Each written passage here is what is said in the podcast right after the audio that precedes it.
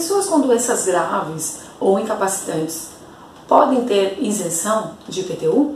O meu nome é Karen e hoje eu vou tratar sobre esse assunto.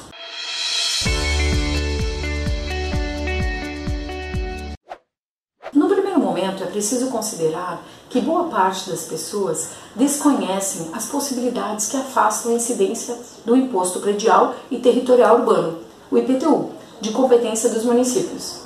De fato, a falta ou a insuficiente divulgação dessas leis tributárias isentivas contribui para o desconhecimento dos contribuintes.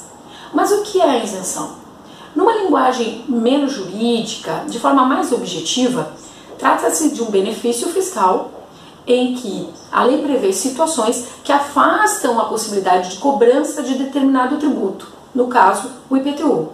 Assim, o município fica impedido de cobrar e o contribuinte dispensado de um recolhimento, de fato, do pagamento. Com fins de se alcançar determinados contribuintes ou imóveis, cada município edita a sua lei tributária, prevendo hipóteses de isenções, bem como as condições para que o solicitante obtenha esse benefício fiscal e os procedimentos que ele deverá adotar.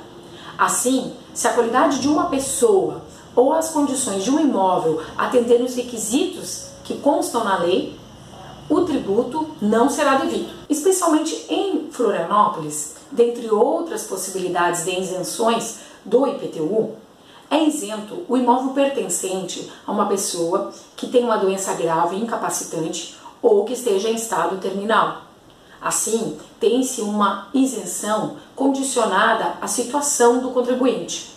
Dentre as doenças que estão no rol das possibilidades desse benefício fiscal, podemos citar algumas: câncer, AIDS, esclerose múltipla, hanseníase, a cegueira, dentre outras que o Código Tributário Municipal aborda. Para ingressar com o pedido de isenção, o contribuinte, se possível de forma direta ou quando não for possível mediante um procurador, deverá apresentar um requerimento instruído com seus documentos pessoais, com a procuração, se for o caso, com os documentos do imóvel, atente-se que deve ser o imóvel onde reside a pessoa que tem a doença grave capacitante ou está em estágio terminal, bem como deve apresentar um laudo médico atual que ateste a condição deste contribuinte. E se tratando do IPTU, de um tributo de competência dos municípios, cabe a cada município a edição de leis que trazem hipóteses que afastam o recolhimento do IPTU.